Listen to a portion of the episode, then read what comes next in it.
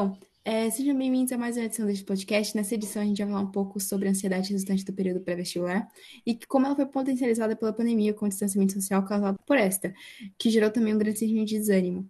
Então, para entrar nesse assunto e começar esse bate-papo, o que é ansiedade, né?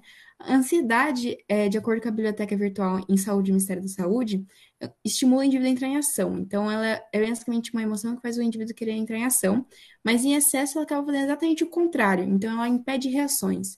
E, então, o que torna a ansiedade em si uma doença é essa, quando essa resposta se dá de maneira exagerada e constante, causando uma sensação intensa de angústia e mal-estar, sendo esse sentido negativo que prejudica a vida dos indivíduos e que interessa para a gente neste podcast.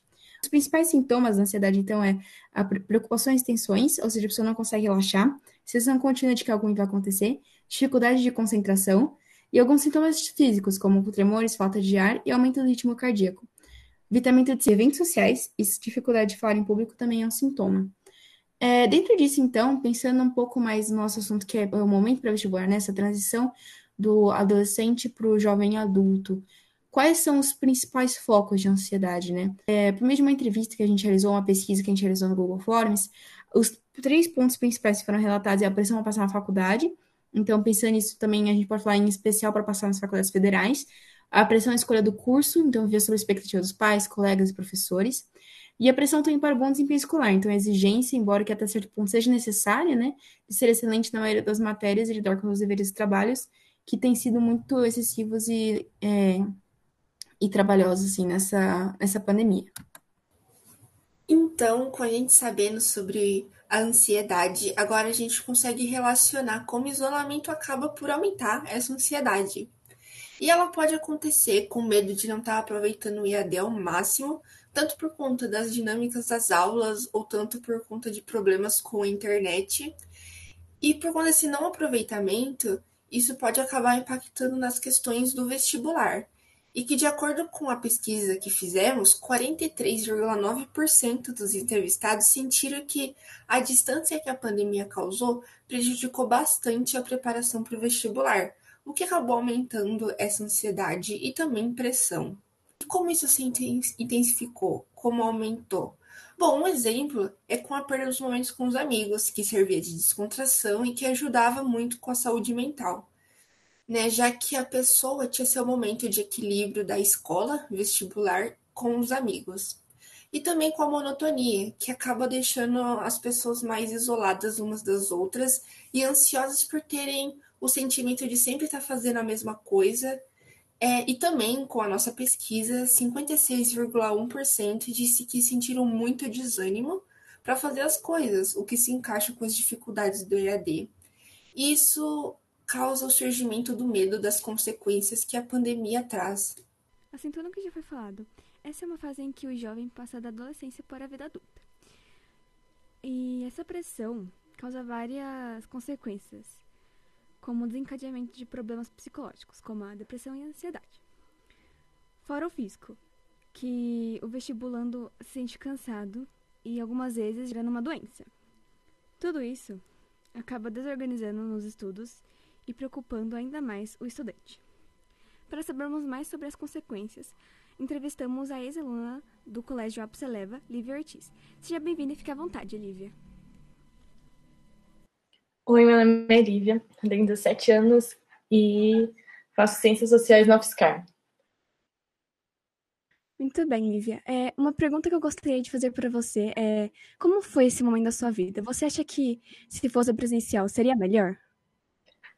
Uh, foi um momento bem difícil. Uh, muitas coisas aconteceram, né? Tanto no mundo quanto na escola. E eu acho que teria sido melhor presencial. Você teve algum método de estudo, uma rotina? Para falar bem a verdade, eu tentei ter. Eu comecei o ano tendo uma rotina, mais ou menos, principalmente por causa que era o último ano, então a minha sala, de forma geral, estava bem focada na faculdade. Então a gente começou eu comecei os primeiros meses, o primeiro mês estudando bastante. Depois da pandemia, quando a pandemia começou, a gente começou, eu continuei tendo uma rotina, até que a gente percebeu que a pandemia não estava perto de acabar, as coisas começaram a ficar meio maçantes e aí foi difícil manter a rotina de estudos. Sentiu muita diferença nos seus estudos comparado com o segundo e o terceiro ano? Sim, foi muito difícil, porque ah, é muito mais difícil se concentrar em casa, é muita coisa acontecendo ao mesmo tempo. No segundo ano, é, a gente, eu digo os alunos, né, de forma geral, já estavam mais focados pro vestibular, mas mesmo assim, todo, eu acho que todo mundo meio que deixa para estudar mais no terceiro ano realmente. E aí eu acho que isso pegou todo mundo meio despreparado e acabou mudando muito a rotina de estudo de todo mundo. O que foi determinante na escolha da sua profissão? Você escolheu o que gosta ou o que dá dinheiro? Eu mudei muito de opção de curso ano passado. Muito mesmo. Mas todas as minhas opções não davam muito dinheiro. Então a gente pode dizer que eu escolhi o que eu gostava, mais ou menos. Mas foi muito difícil. Eu tive que fazer vários quiz na internet, conversei com vários professores, pesquisei muito, porque. Nossa, é muita coisa para se pensar quando se escolhe um curso. Qual foi o maior prejuízo desse período de isolamento na sua rotina de estudos? Eu acho que a quantidade de coisas que a gente tinha que fazer ao mesmo tempo era muita era muito dever, era muita prova, era muita tarefa, era muito tudo de uma vez. E isso deixou muito complicado, principalmente porque a gente ficou na expectativa o ano inteiro de nossa, será que agora a gente volta presencial? Será que a pandemia está acabando? Será que a gente já pode voltar para a escola no próximo semestre, no próximo semestre? Eu acho que todo mundo ficou meio que pensando isso, e isso também foi uma dificuldade, porque a gente ficou pensando muito quando todo mundo, tudo isso ia acabar, e a gente acabou não se concentrando de que não ia acabar. O que você fazia para evitar os pensamentos negativos e manter suas emoções sob controle? Ah, foi muito difícil manter as emoções sob controle o ano inteiro, mas ah, eu falava muito com um professor que eu tinha muita proximidade, que eu gostava muito, não sobre matéria em si, mas sobre filmes, séries, sobre as coisas que estão tá acontecendo no mundo. Um, conversar com os meus amigos ajudou muito, principalmente porque, como a gente não podia se ver presencialmente, né, é, mandar mensagem ou fazer ligação ajudava. Você conseguia dormir bem, se divertir, fazer qualquer outra coisa que não tenha relação com a escola e com seus estudos? Um, não exatamente, porque ano passado foi muito difícil, vamos dizer, se divertir, se desligar da escola, eu acho.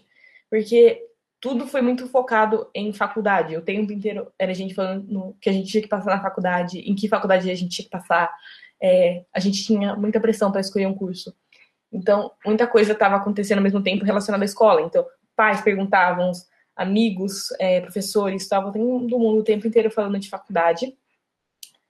E é meio difícil de se desligar da escola quando a sua escola é a sua casa, né? Porque você fica em casa o dia inteiro e você estuda na sua casa, então, tipo, às vezes você está na sua cama e de repente começa uma aula. E aí você tem que vir aqui e assistir uma aula.